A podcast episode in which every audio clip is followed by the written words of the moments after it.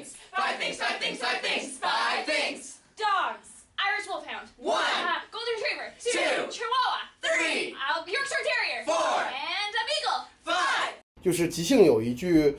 我一直还蛮认同的话，叫“有备而来，不受其制”，就是我是有准备而来的，但是我没有被它所限制。虽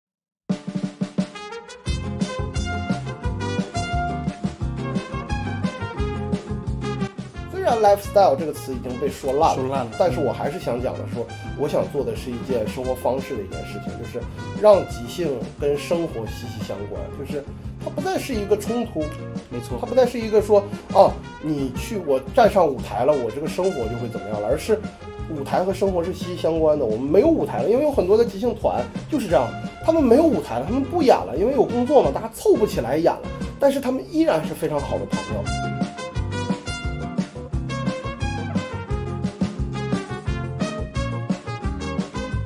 其实一起即兴现在做的可能更多的是面向呃所谓的都市的年轻人，因为其实都市的年轻人还蛮孤独的，所以他是需要有一些东西去陪伴他，不光是人，可能他有一些爱好，有一些形式啊，有一些能够带来一些东西。那我说过，我们想做的是即兴文化的传播。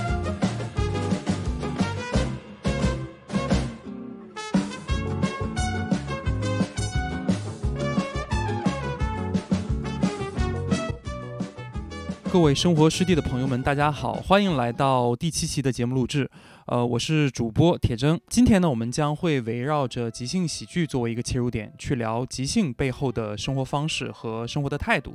那么即兴表演呢，表面的意思虽然是没有剧本的一种表演形式，但是我们说即兴其实是也是一种我们呃面对生活的一种态度，或者是一种生活的智慧。那我们也是希望通过这一期的内容，可以鼓励到更多平时压抑真实自己的朋友们，去大胆尝试体验一次即兴表演啊、也希望大家能够通过即兴表演啊、能够帮助到大家更好的面对未来的一些未知和不确定性。呃，今天呢，我们邀请到的嘉宾是一起即兴的主理人 Bro 老师。今天我们邀请到的这个嘉宾啊，已经坐在我对面了啊，就是我们不太肉的 Bro 老师啊，然后 Bro 老师跟大家打个招呼。哎，Hello，生活实地的各位听众朋友们，大家好，我是 Bro，是一名即兴剧的演员，然后同时也在从事一些喜剧编创的这样一些工作。对，很高兴能跟能在生活实地跟铁铮跟大家去聊一聊。可能关于即兴，对，特别感谢他愿意把我们这样一个小众的东西放到他的这个播客的内容里来，对吧？订阅量高达接近八百人，你这一看就是刚刚做过功课。我我我我订阅的时候是七百九十七还是七百九？哦，那个九十七是你是吧？对，啊，刚好第七期。其实我我自己个人的幸运数字也是七，所以还挺有缘分。我还挺喜欢七这个数数的，七上八下嘛。七上八下，这个词不太不太怎么好，好像 七上八下这是一个迷信的说法。你小时候没有这个迷信说法吗？就是应该是形容整个人很 就会往上走，就是这种，就是类似于哦，七上八下，对，七哦上八下，就它不是那个原意的那种我他很忐忑的那种七上八下，而是它是有一种美好寓意在，就是七就会往上，八就会往下。那不还会到七，然后继续往上往下吗？不是来回徘徊吗？对，反正就是类似于这种说法吧，所以就是七就会往上嗯，然后八就会往下，反正这都是东北这种谐音梗的这种说法。哦，对，对说到这里的话，可能插个题外话，我跟 Bro 老师算是老乡，老乡啊，我们都是来自这个美丽的一个省份，叫做黑龙江黑龙江啊。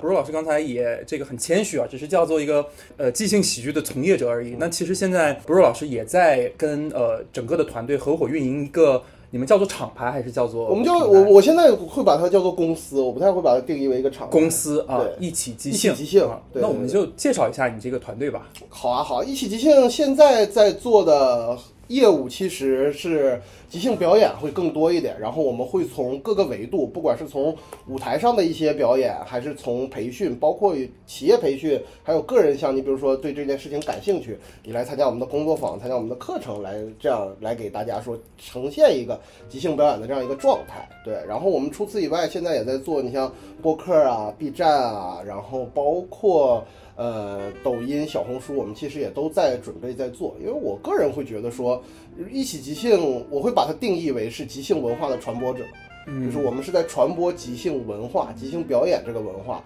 不单单是说只是在舞台，或者说只是在企业培训里，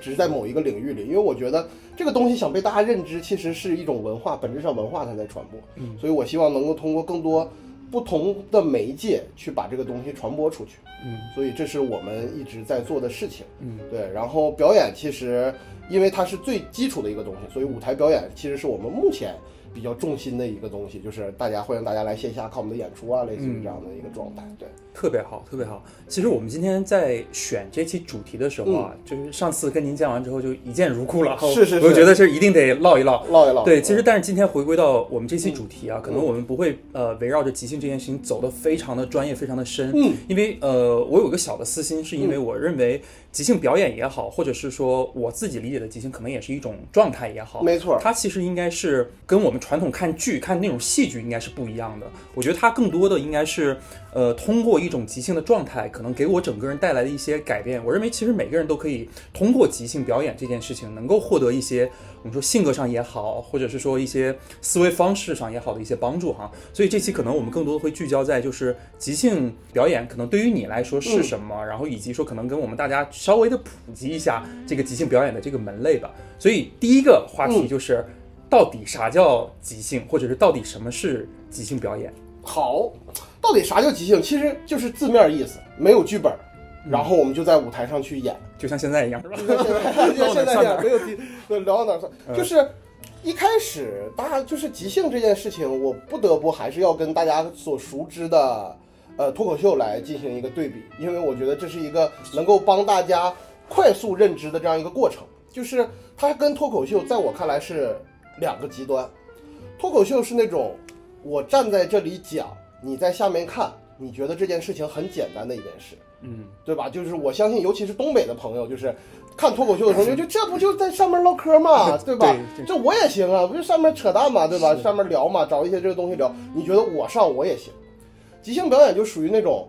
我在台上演，你在台下看，你觉得哇，你们好牛逼，我不行，我做不到。嗯，你们是怎么能做到这样的？就是没有剧本，真的是完全即兴。就是我经常演完以后，就是比如说一些陌生的一些观众就会真的来确认问说：“你们真的是即兴的吗？”我觉得你们是有剧本的，嗯，就是会到这种程度。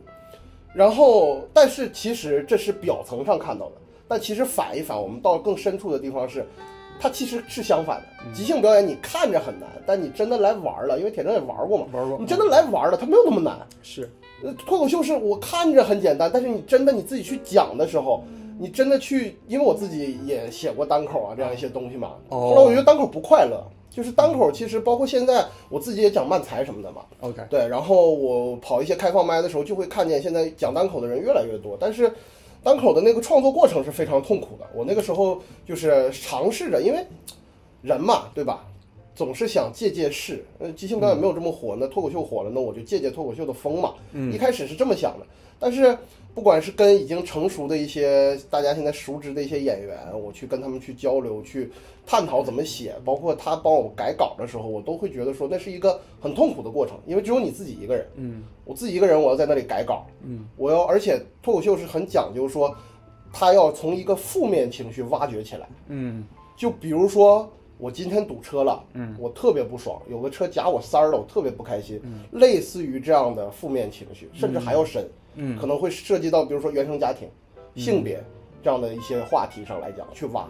那个过程是很痛苦的，嗯。就你要自己用消化这些东西，然后把它写下来，然后又要玩预期违背这种喜剧技巧，你又要搞这些东西，所以其实还蛮痛苦的。嗯，那即兴就会相反，你不需要写稿，你只需要有一个好的心态，以及你不是一个人。嗯，就即兴表演最少也是两个人，那就算我们尴尬了，也有另外一个人跟你陪着你一起在台上一起。尴尬，就好很多嘛。所以就是，其实即兴会一开始吸引很多，包括我自己，我自己有一部分原因，就是因为即兴表演它不用背稿，嗯，就是大家其实你比如说你讲脱口秀，我去讲漫才，我去演 sketch，哪怕说我在学校里话剧社演个话剧，演个小品，我都得背稿吧。那即兴你不用背稿，那这对于背稿对于很多人来讲，其实是会会会产生一部分焦虑的。哎呀，我忘词儿了怎么办啊？或者是怎么样的这样一个状态。但是我如果是不用背稿，那就会解决一部分的压力。所以即兴其实说回来，什么是即兴？即兴就是我完全没有任何准备，嗯不能讲没有任何准备，就是我完全没有任何剧本。但准备这件事情是，我没有准备，但是我又在准备。我生活当中的无时无刻不在为当下的演出的这一刻在做准备。嗯这样一个状态，就是它不是说这个准备不是说我们去，你像备考或者说准备一场其他的一些事情，我去有有的复习，有的看，有的去，比如说看剧本去复习。那他没有准备，他只是没有这种针对性的准备。但其实你要用你人生当中的每一刻，你看到的每一样东西，我看到的每个人，我说的每一句话，我看到的每一本书、每一本电影、每一个镜头的语言，都是在为我即将到来的这一场演出做准备。因为即兴就你要随时调动，嗯，就是即兴有一句我一直还蛮认同的话，叫“有备而来，不受其制”，就是我是有准备而来的，但是我没有被它所限制。那其实你刚才讲的也挺多的嘛。那、嗯。呃，就从我的一个非专业角度的人士来看的话，嗯。在我看来，可能即兴就是呃几个关键词，对。没有剧本，对但是可以有一定的技巧，因为你你你会准备嘛，对，是吧？我觉得可能就是这样去定义一个在舞台上的一个表演的状态。嗯呃，因为刚才不是老师其实也提到了，就是我我其实确实是有呃参加过即兴表演或者是训练嘛，但是很短，就就两天。嗯然后但是那两天给我带来的呃冲击，其实要比我过去的可能几十年的冲击要大。嗯嗯为什么呢？因为呃。由于自己职业的一个原因啊，嗯。或者是说咱们作为一个中国传统家庭成长的一个原因，上次我们也聊过，对，其实我们大部分的这种状态都是束缚着的啊，是。就是我们凡是讲究的一个都是对，或者是这个绝对的对，或者绝对的错。然后一会儿说，可能像我做咨询行业的嘛，在平时的这个工作当中，尤其是面对客户的时候，要保持一个这种很逻辑性、很理性、是吧，很沉稳的这样的一个人设。所以我当时在参加即兴的这个表演的时候啊，我会觉得整个人的天性是被释放的啊，就是你整个人是要想尽各种的方法，把你内在有的，或者是以前压根儿没想过的一些方法，要掏出来掏空啊。所以我觉得就这种状态的，给我的感觉是特别好的。但其实反过来，刚才你也提到了，就是可能即兴对于观众来讲，可能看演出演的比较好的人啊，他就感觉很牛。比如说昨天晚上我去去了那个阿球老师的那个绣球的那个即兴那一场，我就觉得哇，他们演的是真的很厉害。但其实像我这种业余者，有的时候可能刚学了一段时间，然后上台去演，其实台下的观众有的时候看的是很容易尴尬，我自己也很容易尴尬的。嗯对，所以我就不知道说，对于非专业没有做过很多的这种专业培训来讲的话，那如果我们想要去入门即兴这件事情的话，可能有哪一方面的一些准备或者是建议要去做？嗯，其实我就是你口中说的这个普通人，我跟大家都一样。我之前是做广告公司的嘛，我之前是广告公司出身，嗯，然后主要是做活动的策划、执行这样一些工作的，所以。我在我接触，我是一六年底一七年初开始接触即兴的。在我接触即兴之前，我跟大家一样，我就是个普通人。哪怕我接触即兴以后，我觉得我也是个普通人，只是说后来我开始全职在做这件事情了以后，我会选择说，哎，我往即兴演员的这个方向走得更深了，我去跟国外的老师有更多的学习，我去呃研究更多的，比如说技巧，花更多的时间在我们的训练上。对，因为即兴表演是没有办法所谓的排练彩排的嘛，那就要像就像打篮球、踢足球一样，我们要训练的。所以花了这样多的时间以后，现在会呈现出来的状态是，哎，演的还挺好的。其实之前我像跟你一样状态的时候，也会有那种尴尬时刻，就是上台，我印象很深，就是因为刚好你提到阿球老师嘛，阿球老师也是我的老师。哦，对我那个时候他在上海的时候，他教我，我印象很深。有一次我们的毕业演出，就是那个时候还在学的时候，毕业演出，他我们演了一个很糟糕的一个场景，然后他就把我们留在了台上，他就一直没有喊 I N sing，好社死的，我我能理解那种你知道吗？好社死。就是而且你知道的是，毕业演出是一般演员们，就是我们这些学员是会喊自己的亲友来看的。嗯，所以你知道那个就是那个状态，就是你演不下去了，但是老师不给你喊安静，然后演完之后就很沮丧。哎，我先打断一下，安静就是相当于说老师要喊结束啊。安静看。是一个、呃即兴表演里的一个算是比较 old school 的一个名词，and 它不是 and e n d，它是嗯。A n d，and sing 就是哦，我以为是 e n a n d 是啊 A N D，对对对，是 A N D 是一个 and sing，就是代表说这个场景结束，结束它不是那个传统的 E N D，而是说可能还有更多，就是类似于这样一个状态。对，然后他一直不喊不喊结束，然后我们就我当时就还蛮尴尬的，然后就受了这个影响，然后下来以后就很沮丧。然后我记得当时阿球就跟我说说你们是不是很难受？因为当时跟我在一起场上的还有另外两个队友，说你们演的是不是很难受？我们说是很难受。他说我是故意不喊的，他说我就是想让你们感受在舞台上那种感觉。如果你不去爱你的队友，你不去对你的队友 say yes and，你们就是会在舞台上去有这样的一个过程。所以这就既然提到了 yes and，这就要提到一个几乎所有人都要讲的一件事情，就是 yes and，就是即兴的最高奥义，或者说它的至高奥义，就是就是 yes and，就是在舞台上我们要对对方说 yes and，就是是的，而且要肯定对方，不管对方说什么都不能拒绝。嗯，对，这我觉得这也是本质上会给你，包括铁铮，包括所有接触一开始接触即兴，包括我自己很大冲击的一个地方，就是真的，因为我们的文化就是就是这种保护性很强，就会说很多的 no。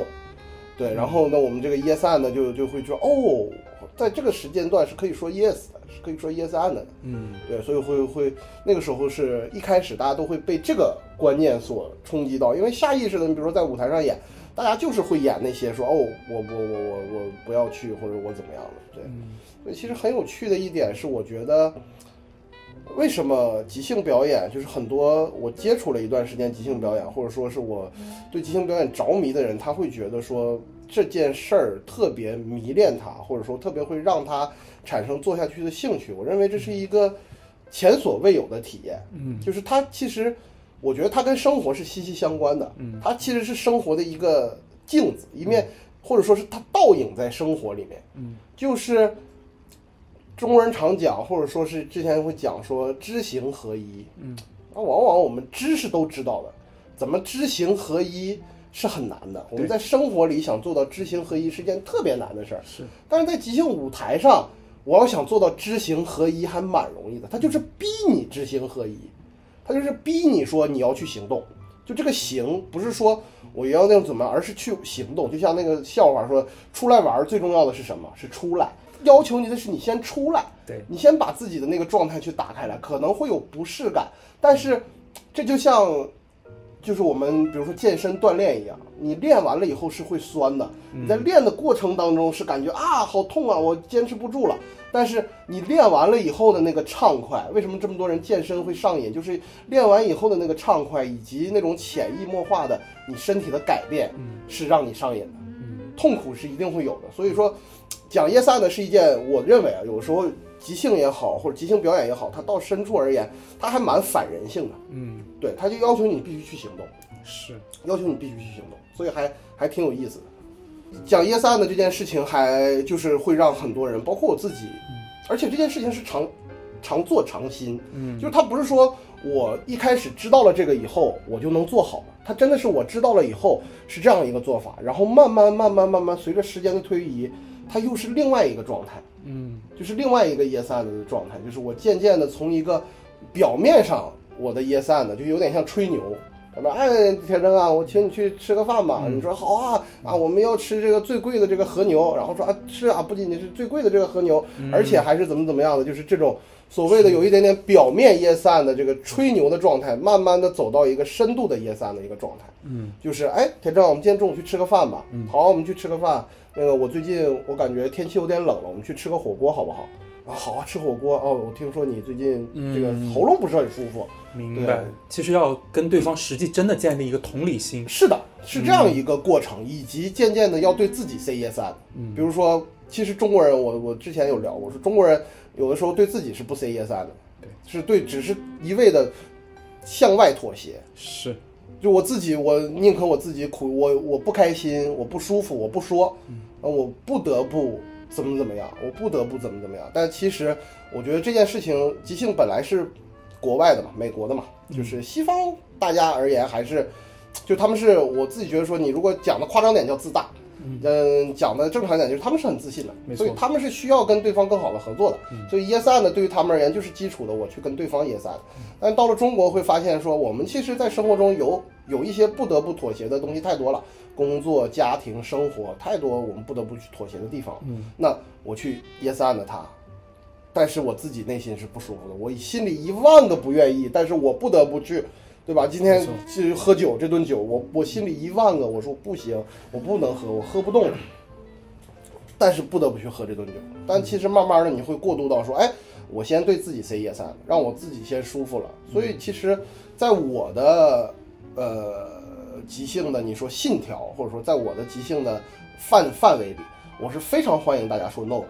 嗯，就是你要对自己 say yes and，你可以对我 say no，先让自己舒服了，嗯，才能有机会去照顾好别人嘛。是的，嗯，对，所以我在我的范围里，就因为有的是我没有在说任何同行的意思啊，就是 因为有的大家会特别强调 yes and 这件事情，嗯，对，但是我会觉得说 yes and 这件事情，先对自己 say yes and，所以对我而言，在我的这个范畴里，我是欢迎大家跟我说 no 的，就是只要你自己舒服就好。嗯，对，只要你不是恶意的说，哎，我就是要 no 你，我就是、我就是跟你作对的那种，我就是都 OK 的，对，嗯，包括我自己，我也会比较直接，就是如果是让我不太那什么的，我也会说，我也会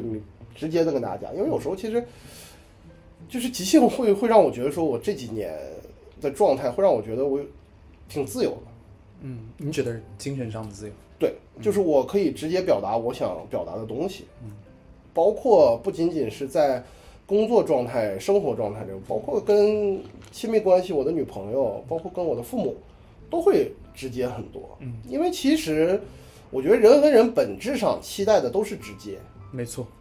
所以我觉得这种直接的表达反而对于关系是一种升华。嗯对，所以我觉得就是我至少我现在没有几乎没有人情的负担。嗯哪怕是商业上的，我也几乎没有人情的负担。就是你是我甲方怎么样也好，我的范畴就是我做好我的事情，嗯，然后我们如果合得来，我们也可以做朋友，对，然后嗯大家还是一个很舒服的这样一个状态。所以其实我是觉得还蛮，就包括哪怕遇到那些说觉得说，哎，需要有一点点说，哎，那什么，我也会跟他直接讲，我说 确实不太方便，或者是怎么样的这样一个状态。就比如说跟铁铮，比如说我跟你录播客，我如果不想跟你录或者怎么样，嗯。我会跟你讲，我确确实实我是怎么怎么样，但我不会编个理由说，哎呀不好意思啊，我今天下午有别的安排了，我们下次再说。嗯，对，但我会直接讲，我会说我今天确确实实怎么怎么样了，或者怎么怎么样。我觉得就是这这让我非常自由，就跟我之前比，我之前就是会绞尽脑汁，其实很累那种，很累很累，因为你也知，道，你就有的时候是会嗯，不得不的那样一个状态。对。对，怎么我我觉得可能是都是东北人的缘故啊，嗯嗯嗯。因为我是觉得在你身上能看到很多，呃，虽然你现在在讲很讲的比较平静，但是嗯。我觉得你应该是个挺感性的人。那我非常感性。然后我其实我内心也是一个嗯。比较感性的人，我很容易被别人他讲他自己变化的一些东西所嗯。所打动。呃，虽然我玩即兴没有很久，嗯。或者是频次没有那么的高，但呃，我是有感同身受的一个点的。确嗯实是，就是你会发现在生活中、工作当中。你其实是戴着一一个面具的，那不是做真正的做自己。包括至今我也没有办法完全跟自己去妥协，坦率的嗯讲，但慢慢在改变。比如说今天我在找你录播客也好，或者是之前找一些我没那么熟的嘉宾，但是我我觉得他的生活很值得被挖掘的也好。换在以前的话，我可能就不会开这个口，因为我会觉得对别人去会造成麻烦。不能说即兴直接改变了我吧，但是我觉得我一直关注即兴这件事情，潜移默化的也会对于我在思维方式上有所。其实你刚才也讲到了嘛，嗯就是即兴这个事情也对于你作为一个从原来也在广告公司，然后现在变成了一个全职的这个、嗯呃即兴表演者的演员来讲，其实带来了很多的这个内心上的一些变化。嗯那我可能就是回归到我们普通的听友，可能嗯他们刚听即兴或者是刚参加过即兴来讲，那对于这种呃我们叫做听友来讲的话，那如果是说他们也想能够慢慢慢慢的。你说跟自我和解也好，嗯或者是更多的能够通过即兴这件事情给生活带来的改变也好，我不知道有没有呃哪些的建议，不论是说是参加更多的即兴表演，还是说可能平时他自己在自己相处的时候，可以去通过一些小的练习，不论是这个肢体上的也好，或者是心态上的也好，语言上的也好，就怎么样真正的能够去通过一些小的东西，能够让自己发生一些改变。嗯，如果大家对即兴表演真的感兴趣，因为现在随着即兴表演虽然目前来看还是很小众的一个状态，但是据我所知，现在各地一线城市，包括一些省会城市的一些呃喜剧俱乐部也开始在做即兴这件事情了。嗯，那我会推荐大家真的去感受一下即兴的这个状态，就是参加一次工作坊，呃，或者说如果当地有即兴的这个课程，或者说这样的，大家去参加一下这个课程，因为我觉得。这个过程其实就是在打开你的过程，因为你会在这个过程当中，我认为最收获两样东西，一个是即兴表演，就是你可能会有一个上舞台表演的机会，或者说是当众，也不能说不能讲当众，至少跟这些人在一起，你上台表演的一个机会。因为我觉得本质上每个人都是需要被看见的，就是。这种看见就是我在舞台上的那种看见，我觉得有一个舞台是很需要的。包括其实我自己，就是我一起即兴，他比如说公司常讲说，呃，使命价值观就是 公司使命或者公司三件套，对对对，公司三三件套，使命愿景价值观使命愿景价值观，嗯就是我会讲我们的使命也好或者怎么样，就是让每一个人，就是使命是我们是想把即兴的传播出去，嗯然后愿景就是我们让每一个普通人都拥有一个舞台。嗯，对，因为这个是其实是，呃，我有一次看一个儿童表演，就很巧，就是看一个儿童表演的时候去一个感受，这也是一个国外的一个一个老外一个朋友他说的一句话，当时很打动我。就跟我们普通人一样，那些小朋友也是，就是有的是很漂亮、很很可爱，条件很好，有的就是条件没有那么好，嗯，然后就会有人说质疑说，哎，这个他唱的没有这么好，他演的没有这么好，他 还在演，就是会怎么样怎么样。我就听到那个老外的朋友他说了一句话，他说，丑孩子也需要舞台。嗯当时这句话其实打到了我，我就觉得说每个人都需要舞台，就是这个舞台，它可能只是你人生当中的一个注脚，它不会，因为有的人会有自我限制，我遇到过很多这样的人，就是他会说，哎，我又不想当演员，我为什么要上这个舞台？不想当演员和我上舞台是不冲突的，嗯，没有说上了舞台你就一直要在演员这条路上一直走下去，你就把它当成这是你人生当中一份很独特的体验。你想想，我们离开了校园以后，你校园二十二岁，我们大学本科毕业，你咱们算活到七十二岁，后面的五十年。除了结婚这种场合以外，你还有多少机会是能站上舞台的？对，非常少，几乎没有几乎没有，嗯几乎没有。但是我认为，人是需要站上舞台的。你站上舞台的那一刻，你去那种我面向大家，我把我自己的那一面，我把我自己展示出来的那个时刻，你只要那一刻，你会跟自己和解的。嗯，所以我会如果说，就是我会希望大家有机会可以来试一试，嗯，因为大家就是我接接触或者说即兴喜剧，大家觉得说我不搞笑，嗯我不怎么怎么样，但其实即兴喜剧它是有很多规则的，就是它会保护你，嗯。你就是好笑或者是怎么样，就在舞台上展现自己是，嗯。就是有这样一个被看见的这样一个过程是很重要的。嗯，可以稍微讨论一下，嗯，即兴一定要搞笑吗？因为对我一直在想我所接触过的所有的即兴的老师，国外的老师大师，嗯。他都说不要去 funny，嗯。你就去 be reality，嗯。就会 interesting。嗯，对，我觉得 interesting 这个词更准确，嗯。他就、呃当时老师就会说说，我知道你们都很搞笑，很好笑，但是不要去追求的。就是你去看《喜剧的真相》，就是 Dale Close 那本书，他上来就会说，不，即兴不是来搞笑的，他演的是关系，是真实，是因为真实的流淌，它的这些东西没有这些限制，会产生很多有趣的事情。嗯所以即兴一定一定一定不是为了搞笑。如果说喜剧，我们还有争议，还存在现存于争议，说即兴到底是不是喜剧？嗯但是即兴跟搞笑这件事情一定是没有直接关系的。所以我觉得会不会作为一个就是嗯圈外的人士来看，就即兴喜剧四个字，其实对于不了解的人来讲，其实是会有压力的。对。我，我其实第一次参加即兴上次也有聊过哈，对。是因为我参加一个活动，嗯名字就不说了，嗯。然后它是有几种剧种给我选的，嗯嗯。然后我又是一个不喜欢给自己太多压力去排练的人，嗯然后我就觉得即兴挺好，嗯，然后我但是即兴挺好的这个词是因为它不需要排练，但是看到喜剧两个字还是有压力的，对对对。所以它其实对。对于很多人不懂的人来讲是有压力的，觉得哎呀，我这个人又不搞笑。嗯但是其实我觉得，正是因为这个翻译，有可能埋没了一些真正需要打开自己的一些人，对，但是如果说戏剧不会更有压力吗？有更有压力。所以我在想，即兴表演会不会更就表演也会，就是对于？嗯，对于中国人而言，你只要涉及到表演、嗯戏剧、戏剧喜喜剧就会有压力，因为我们的传统文化里就是要求你温良恭俭让，嗯，你不能去做一个中庸嘛。是，你去表演就意味着你是一个很出挑的人，意味着是你是一个啊，就是风来风去的这样一个人。就是跟大众不一样了，就对显得你很奇怪。对对对对，我们可能更多的文化是追求求同的所。以说说实话，包括即兴，其实它也是在求同的一个过程，嗯只是说很多时候是自己给自己加的限制。嗯，但喜剧会还会稍微就是跟戏剧和表演比起来呢，喜剧还稍微能好一点。嗯，因为大家会觉得说，哦，喜剧可能会会让大家或者说让轻松一点。嗯对，然后所以说其实说回来，就是说如果大家对于这件事情，我所以我一直在讲，我想把即兴的这个文化传播出去，我想让大家更多知道说即兴到底是什么样的，以及说我想让大家去更多的去体验一下说即兴的感觉是什么样的，而不是单纯的说，哎，我是奔着喜剧戏剧去的。嗯所以其实你看现在国内的。呃，我们跟其他在做即兴的就不太一样，因为其他的，你像刚才前面提到阿秋老师，对，他的闹即兴，它其实就更像一个即兴的培训学校。嗯就是你如果想去做一个嗯演员，做一个老师，或者说你作为一个已经有戏剧经验相关的一个从业者了，嗯那么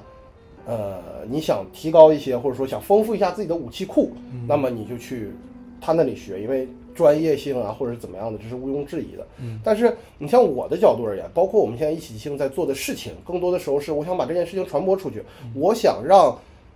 即兴，或者说我想我们去陪伴更多的人，去从一个说哦，我是一个没有那么了解即兴的人的状态，或者说我有感兴趣到哦，原来他是这样，他会给我生活带来改变，然后他也会改变他身边的人的这样一个状态。所以其实我更追求的就是说，虽然 lifestyle 这个词已经被说烂了，说烂了但是我还是想讲的是说，我想做的是一件生活方式的一件事情，就是让即兴跟生活息息相关，就是它不再是一个冲突，没错它，不再是一个说哦，你去我站上舞台了，我这个生活就会怎么样了，而是舞台和生活是息息相关的。我们没有舞台了，因为有很多的即兴团就是这样，他们没有舞台了，他们不演了，因为有工作嘛，大家凑不起来演了。但是他们依然是非常好的朋友，他们经常聚在一起吃饭，他们经常去一起约着某一个时间，大家一起出去春游，大家一起去打剧本杀，去做一些事情。有了孩子以后，然后大家相互之间还是依然会聚会。其实我觉得，如果是这样的，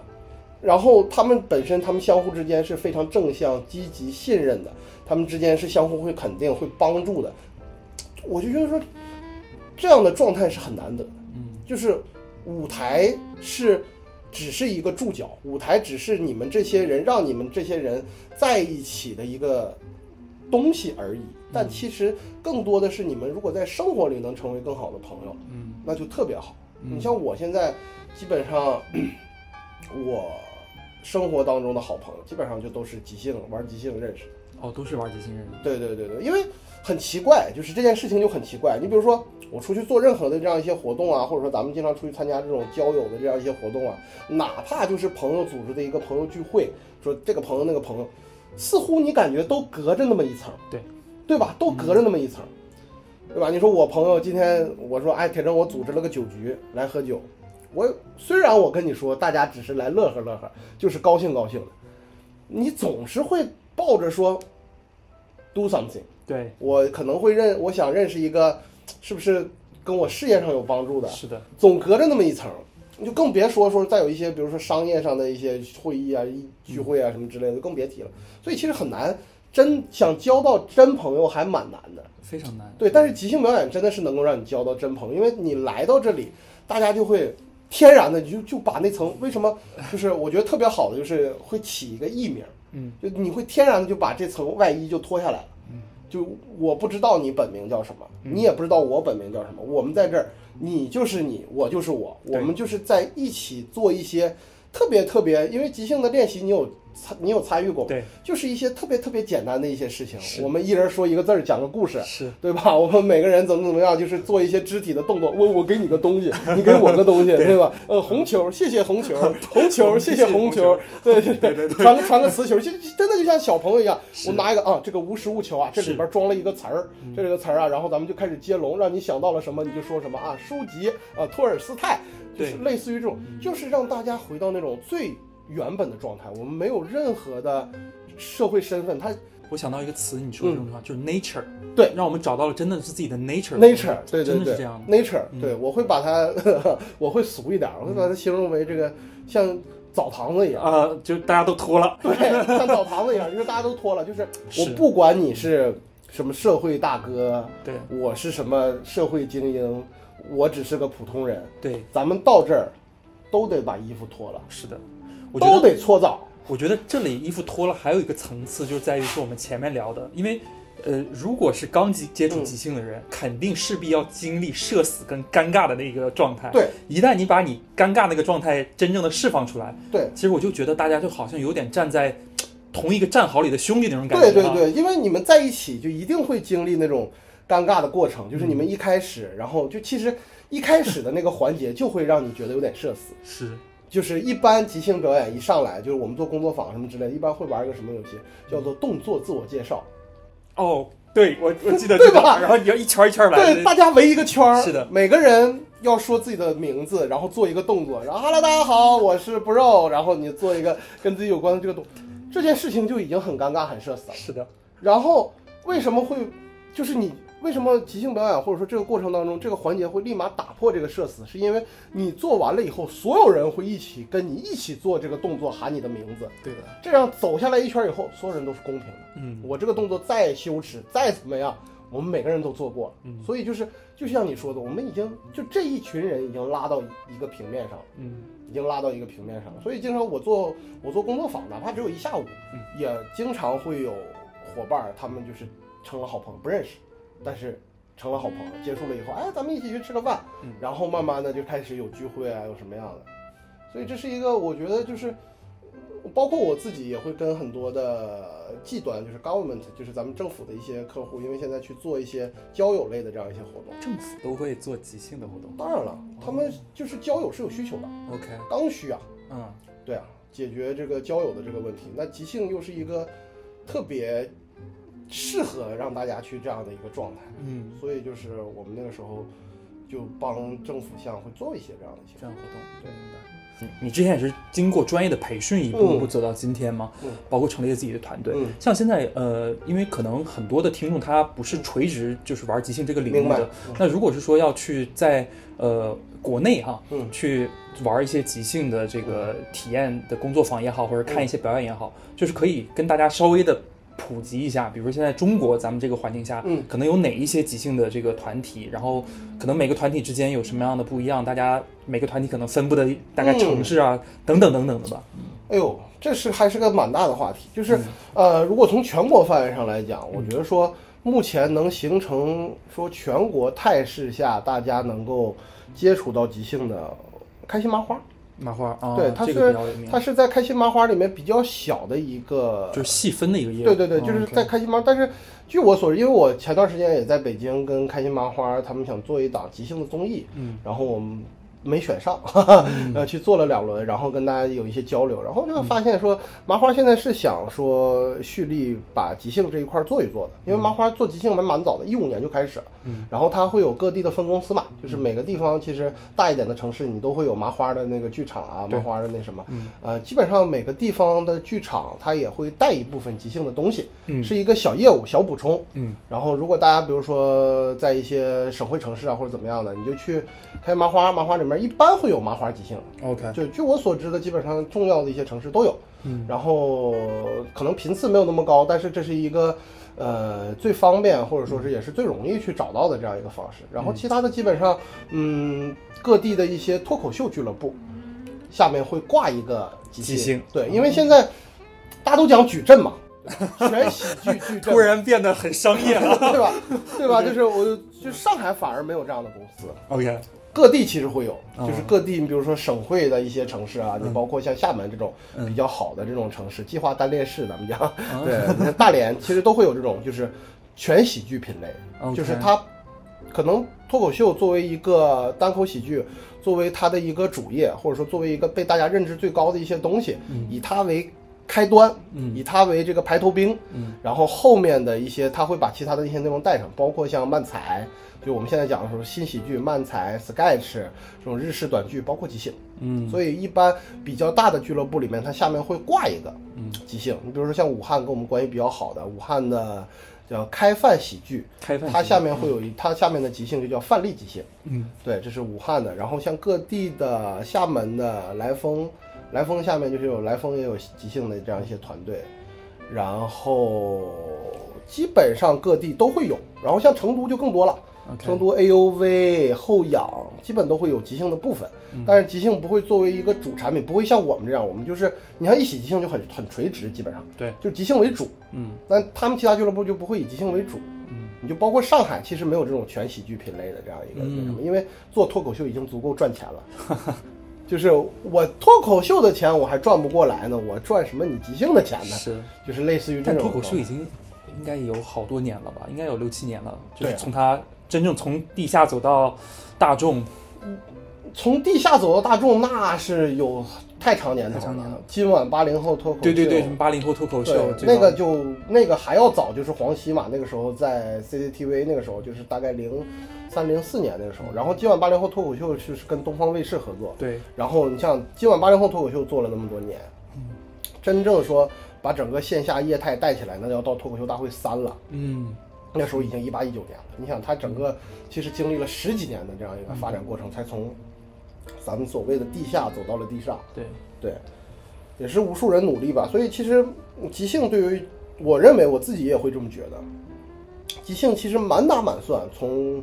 嗯，到国内，上海、北京是比较早的。上海、北京基本上是同期，大概到现在差不多十年，十年，就是对一三年左右一。三年左右都是老外带过来的。嗯就是老外他到了这儿，然后说哎玩一玩，然后后来开始一开始是老外玩，然后留学生，然后中国人啊，然后我们要不要开始有自己的中文即兴？然后有了中文即兴，然后再开枝散叶，再去散那么多。对，但是只是开枝散叶的这个过程，因为整个商业化没有那么好做，所以就是开枝散叶的也没有那么顺利，基本上还就是开的还没有凋零的快。嗯，对，因为它本身它天然的即兴，它天然的敌人就是，呃，伯克利反正可以应该可以讲，就是天然敌人是我们没有办法是走报批手续的。哦对，这就意味着说，因为报批你是要有剧本的，，OK，那我你们就本身就没剧本儿。对 这样一个没有剧本的事情哦怎么去报批呢？所以说你一旦不能报批，你等于说我我失去了一个什么？我失去了一个最大的流量的漏斗的入口，嗯，就是大麦啊、摩天轮啊这种票务网站。都上不了。对，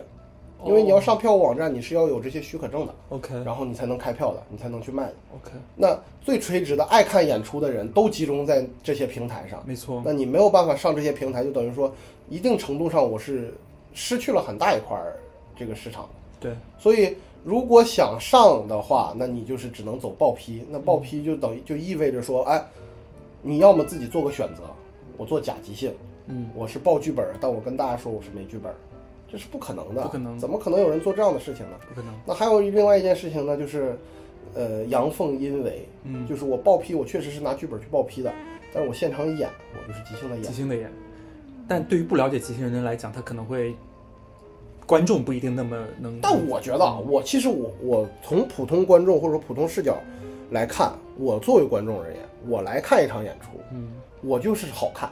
对你有本儿没本儿跟我一分钱关系没有，嗯对吧？那倒是我对你有本儿没本儿怎么样呢？嗯对吧？所以我我其实我一直，包括我跟团队里我也说，我说咱们不要跟观众去讲说，哎，我们是没有剧本的，所以待会儿演不好了，你们不要怎么怎么样。我说这不需要铺垫。我说不需要，我说你演不好，那你就别出来演，嗯你出来演就得演得好。嗯我我我就是这么个观点，因为我作为普通观众而言，我来看一场演出，我就是要好看的。嗯你演不好看，那对不起，你别出来演，你骗我钱吗？这不是，嗯对吧？你就跟我吃饭似的，我点菜，我去吃吃饭，我就是要吃饱。嗯，你别跟我说怎么这个食材多珍贵，那个食材多珍贵，铺垫了一堆对 你给我铺垫一堆，然后最后结果不好。对啊，那所以说其实我我是觉得说就是，呃，还有就是还有一个办法就是这个，嗯 然后我们之前有一个特殊的办法，但这就是属于特别特殊了。嗯因为我们那时候参加静安喜剧、静安国际喜剧节，那时候疫情前还可以把外国的一些那个演员请进来的时候，是专门有老师帮我们跑，就是专门负责这个戏剧节的老师去帮我们跑相关的部门，嗯给我们走特批。哦，对，所以我现在会走很多政府合作的原因，就是因为我希望有越来越多的，因为老师不是死板的，嗯。就是我现在接触下来，不管是文化局的，然后就是文旅这方面的老师，都非常的开放，开放，嗯。尤其是在上海。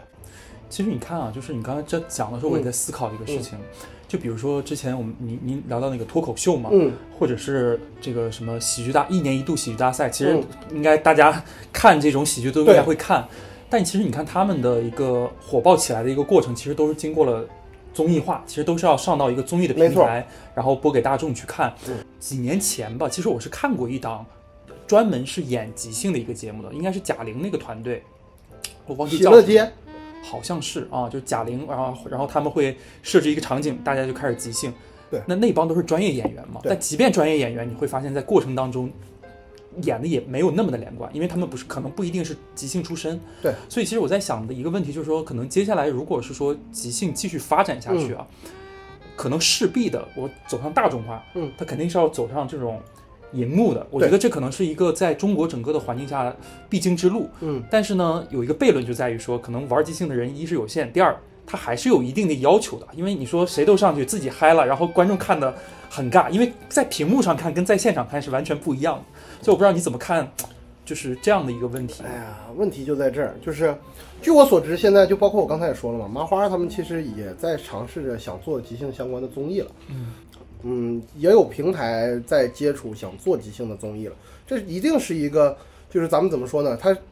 是一个事事半功倍的这样一个效果的。因为你其实你想，不光是咱们说从喜剧的层面，你就从类别层面，你包括说唱、街舞，嗯都是一个很 underground 的一个状态。通过综艺了以后，这个东西放大，被大家所接触。即兴从本质上来讲，我觉得目前想拥有这样一档综艺，最大的阻碍其实是人。嗯就是我认为的这个人，不仅仅是我我可以直接点说，就是水平不够。嗯就是你全国，你去薅，你就比如说，我现在我就打个比方，脱口秀大会，我你给我同样的，呃规模、资金的支持，你让我去传一场即兴大会，脱口秀大会的形式的即兴大会，我传不起来，嗯从业者的能力不够，这是非常现实的问题，就是这是一个死循环。嗯至少目前来看，这是一个没有那么良性的一个循环。我从事这行，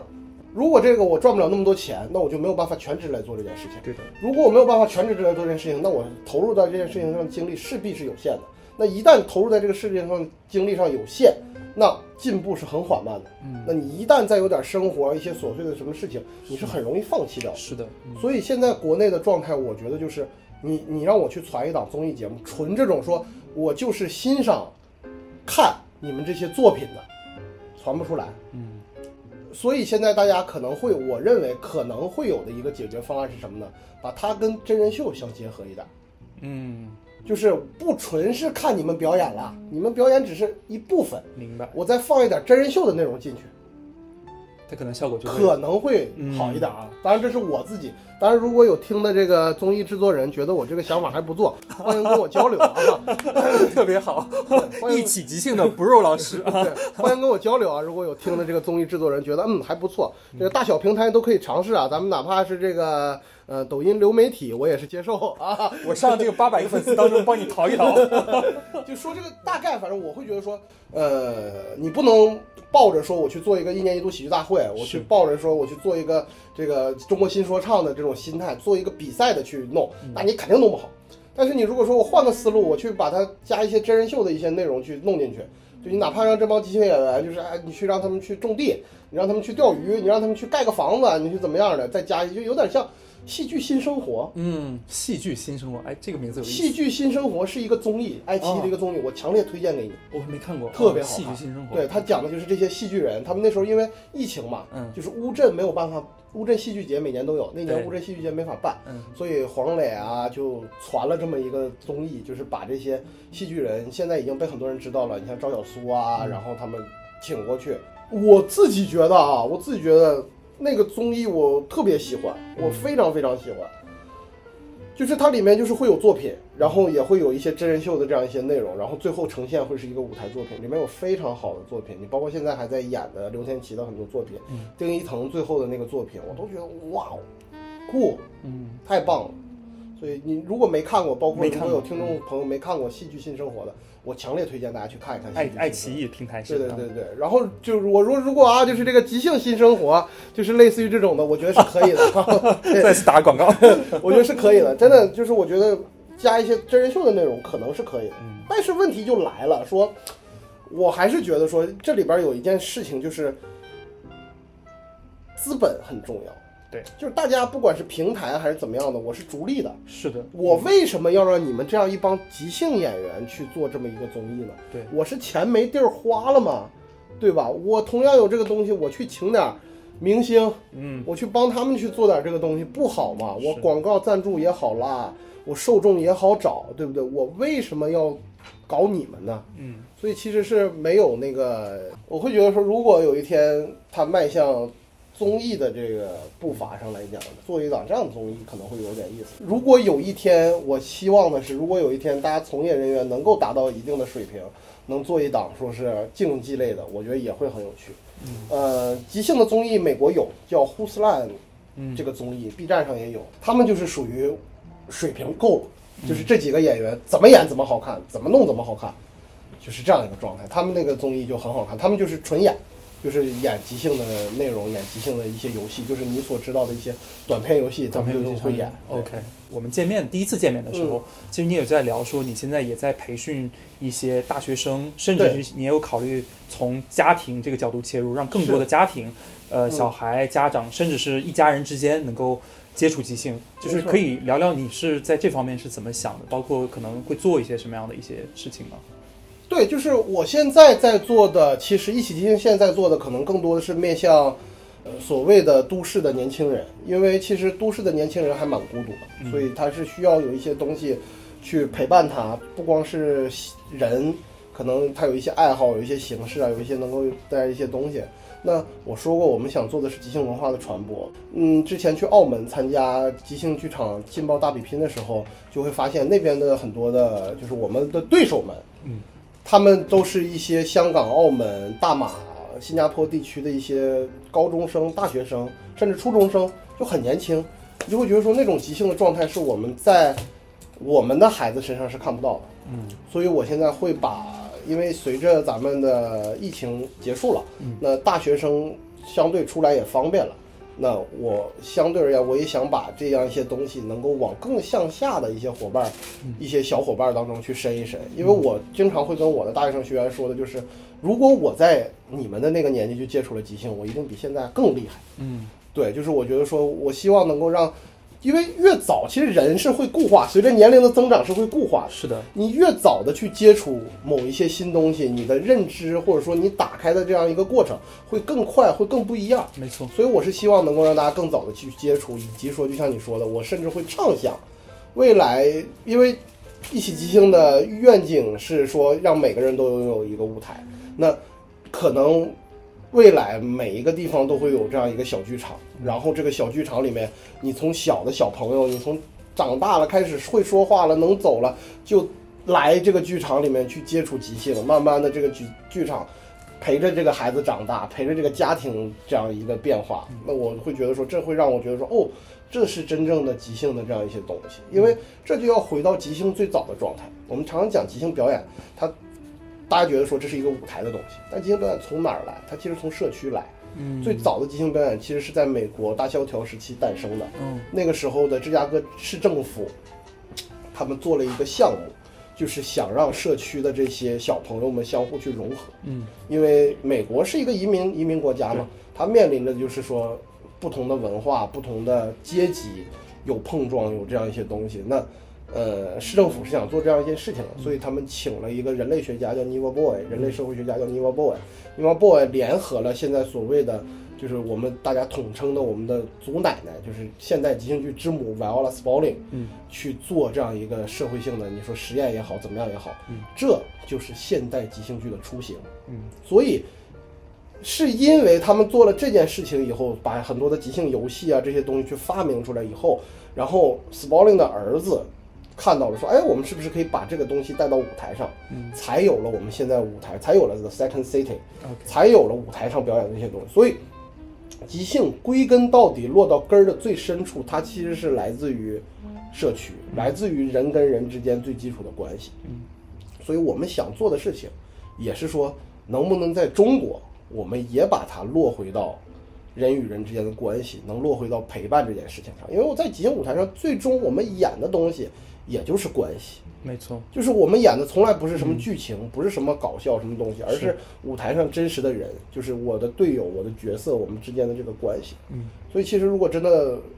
一起即兴有一个畅想，就是名字就是想让大家来一起来一起来即兴，所以就是有一个畅想，就是真的让一家人都可以玩即兴，或者说小朋友从小啊不大点儿的时候我就可以，我相信一定会有这么一天的，因为走到现在才十年嘛，因为我们很多的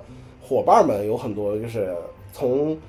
你像我就是从大学毕业没多久，一直到现在已经做了。已经三十三十岁左右的这样一个状态了，现在团队里已经有很多就是呃怀孕了呀、成家了呀。我相信，就是这件东西、这件事情，你从十年的角度上来讲，它可能是，因为我们已经习惯了当下互联网时代，我们已经习惯了一样东西它成长的太快。对，你嫌十年很慢，但其实十年真的很短暂。对，就是中国即兴来到中国十年的时间，很短，因为你要看这是一个什么东西，它就是一个跟人有关的一个东西，那就意味着它就是会没有那么快了，嗯快了就不对了，嗯，对吧？它太快了，就就一定是说它嗯，是不是有点拔苗助长？助长，二十年，甚至最近这四十年，我们跑得太快了，我们见证了太多的发展了，已经习惯了说是哎高速增长。你像互联网，你像十年前，我要点个外卖，我在大学里点外卖，我都是打电话，打电话对，拿着那个单子打电话让那个餐厅给我送。是的，现在点外卖就是同样十年，你你拿这件事情去对比，互联网确实改变了这件事情，但是它这件事情是很难改变的。你跟这个比一定是慢的，但是我认为这件事情也是有意义的，以及互联网这个东西，我认为它也是我们的工具，我们要用好它。对，所以我现在我会做更多的传播项的一些尝试让大家更多的去了解，更多的去知道。对。但是真实的生活体验还是要回到线，下，所以我也希望就是同行们挺住吧。嗯真的是我我我对于同行们呢，就是我从来没有把他们当成我的竞争对手。我认为这是跟我一起把中国即兴能够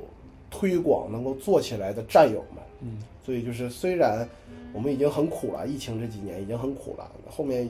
我觉得会越来越好的。所以我希望大家是能够挺住，对，然后让更多的人去了解它，去爱上它。我相信会越来越好的。我对而且我也是觉得，呃，可能像跟你交流，跟你们嗯交流，然后嗯包括我可能跟闹即兴嗯交流不是特别多啊，嗯嗯就是嗯看到他们一些活动，嗯但我是能够看得到，就是说大家在。呃，坚持不断的去在各地举行一些活动，会有更多的这个我们叫做一些朋友涌入进来去认识金星，相信环境会越来越好了。然后从内心我自己的心里而言，我也是希望能够嗯有更多喜欢即兴的人，真的是能够参与到这件事情来。那再跟大家讲一下，就是去哪里能看到你们的一些演出，或者是你们的一些活动啊对，？我们目前主要还是集中在上海。上海，然后欢迎大家关注我们的公众号“一起即兴”，然后我们也会定期，像去年我们做了一个小巡演，相当于是嗯我们去了郑州、去了成都、去了武汉、去了浙江，就是我们有一个小的巡演。当然，我们未来也会有计划说想把这个演出去带带到越来越多的地方，地方然后用各种各样可能有趣的方式。反正大家先关注我们公众号吧，先关注“一起即兴”公众号吧。然后